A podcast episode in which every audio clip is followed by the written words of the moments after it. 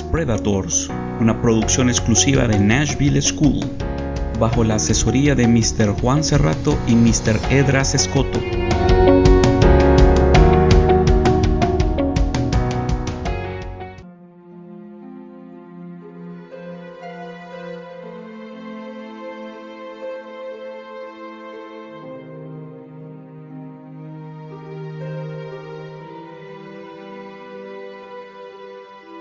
Muy buenas tardes y bienvenidos a nuestro podcast Crónicas Oscuras, donde estaremos relatando diversas leyendas que tienen origen en nuestra querida tierra Honduras.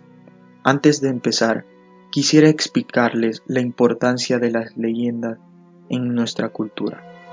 La importancia de la leyenda se basa en que son formas literarias que permiten mantener algunas ideas y formas de una cultura en particular. Además, son capaces de mostrar la esencia de una cultura. La leyenda es un relato mucho más tradicional y existe una unión entre hechos reales e imaginarios. Una vez explicado esto, comencemos. La sucia. La historia cuenta que la sucia era una muchacha muy bonita que vivía con sus padres, a los que siempre ayudaba en los trabajos de la casa, entre ellos lavar la ropa del río.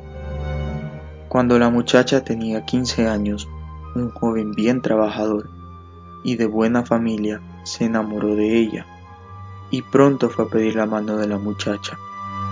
Los padres de ella aceptaron de inmediato pues sabían que era el mejor partido para su hija, y se pusieron de acuerdo en la fecha del matrimonio. El día de la boda, estando los novios en el altar, el sacerdote le solicitó que entregaran su fe de bautismo, requisito que ella no pudo cumplir porque no estaba bautizada. Ante el incumplimiento de este requisito, el cura se negó a realizar el matrimonio. Esto a pesar de las súplicas de los familiares que solicitaban que en el mismo acto la bautizara y luego la casara. Al no poder casarse con su amado, la joven entró en una profunda depresión que casi la llevó a la locura. Al verla en ese estado, su novio perdió toda la esperanza de casarse con su amada y se olvidó de ella. La muchacha, en su profunda tristeza, decidió nunca quitarse su traje de novia.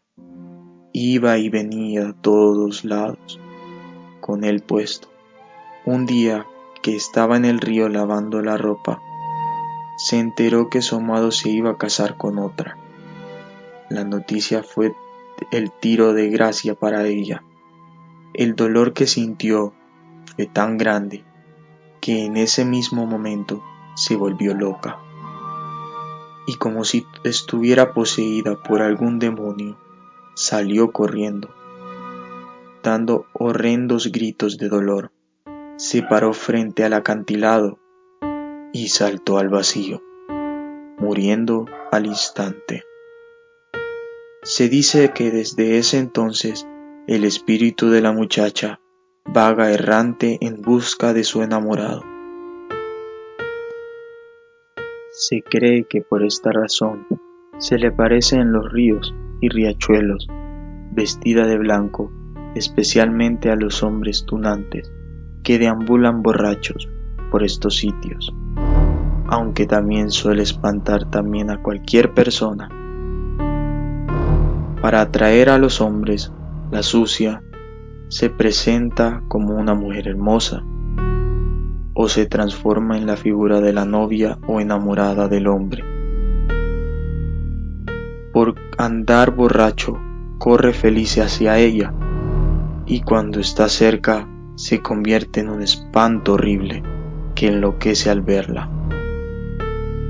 Se dice también, se aparece con su pelo hacia enfrente, tapándose el rostro, y la persona que logre verlo se vuelve loco.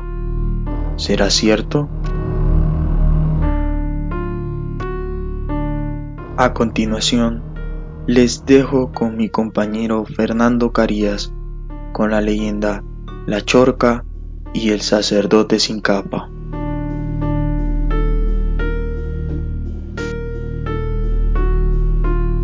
Entre las leyendas de Honduras jamás se debe olvidar la de la Chorca, una extraña mezcla entre una mujer y una lechuza que aparentemente tiene la misma afición por la sangre humana que los vampiros. La leyenda dice que en aquellos poblados en que los evangelizadores no habían podido llegar por determinadas circunstancias, aparecían muertos los infantes menores a dos años y los recién nacidos. En resumidas cuentas, la chorca era vista durante el día como una mujer común y corriente, pero al caer la noche se transformaba una criatura demoníaca sedienta de hemoglobina. Sus alas eran grandes y muy fuertes, lo que permitía recorrer rápidamente grandes distancias, sin experimentar la mínima fatiga. También se dice que su olfato era lo suficiente sensible como para detectar el lugar exacto en donde había un recién nacido. La manera de acabar con sus indefensas víctimas era simple pero muy efectiva. Tiraba una delgadísima pajilla por la ventana y la colocaba dentro del ombligo de los bebés para empezar a succionar la sangre. Lo más macabro de estos hechos era que no le importaba que ellos estuvieran en el regazo de su madre, pues esta criatura se les arreglaba para dejarlos literalmente secos. La gente de los pueblos hondureños comenzaba que la única forma de librarse de estos males era llevando a los bebés a bautizarse. Otra manera que tenían para detectar la llegada de la chorca era poniendo un perro gigante afuera de la casa, ya que sus ladrillos la asustan. De hecho, hay una leyenda en la que se dice que un día un leñador pasó muy cerca de la cabaña de, de una mujer que vivía sola. La gente del pueblo decía que ella era una bruja malvada y que nadie debía acercarse a ese domicilio. Sin embargo, el hombre acudió al escuchar que la dama pedía ayuda Luego el leñador se dirigió a su casa. Algo que no hemos comentado acerca de esta historia es que la mujer de este estaba a pocos días de dar luz. Una noche de luna llena, el hombre iba caminando por la vereda cuando escuchó el llanto de su hijo recién nacido. Afortunadamente pudo llegar a tiempo y la lechuza malvada no pudo cumplir su cometido. El padre sin cabeza fue un sacerdote que emigró al Perú, que fue decapitado por la Inquisición por mujeriego, avaro y descarado, por lo que todavía anda buscando la cabeza. El origen de esta versión estaría en el cantón de Escazú, llamada Ciudad de las Brujas, por la abundancia de los mitos y leyendas de fantasmas y seres sobrenaturales que caracterizan esta ciudad costarricense. Dice que el fantasma del padre sin cabeza se aparece en el distrito de Patarra, en una ermita localizada en una calle conocida como la calle del cura del cabeza, donde el espectro se materializa dando misa a los pecadores, pasando todo rito religioso de espaldas, sin dar la cara, oculto entre las sombras, hasta que a la hora de dar Eucaristía, cuando el testigo se acerca, el cura se da la vuelta y la persona nota horrorizada que le falta la cabeza.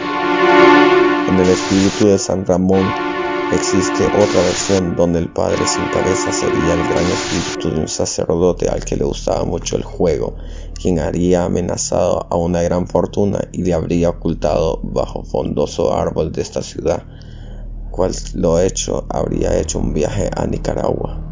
Siendo decapitado en ese país, su fantasma se aparecería a los pies del árbol, cuidando que nadie le robase su tesoro. En la ciudad de Cartago, capital colonial del país, también corre la leyenda de que el padre sin cabeza se aparecería en las ruinas de la antigua iglesia destruida por los sucesivos terremotos de 1841 y 1910. La causa sería un hombre sacrilegio cuando un furioso enamorado por amor a una mujer bellísima dio muerte sobre las gradas del altar al sacerdote en ese momento en que le consagraba la hostia en otra versión de esta misma leyenda, tanto el novio como la cura son hermanos enamorados de la misma mujer. Y es el cura el que da su muerte a su hermano en el momento de la boda, razón por cual es decapitado, y por la misma causa su fantasma se aparece en dichas ruinas. Este asesinato es también la razón, según la leyenda, por la que dicha iglesia no puede ser reconstruida. En Costa Rica, también se narra la leyenda del pirata sin cabeza, en cual cuidaría su tesoro, tesoro producto en la piratería de la playa Tibibes, en el Pacífico costarricense. Muchas gracias por escuchar este podcast. Muchas gracias por su atención. Este podcast fue elaborado por los estudiantes Fernando Carías y Gianluca Posadas.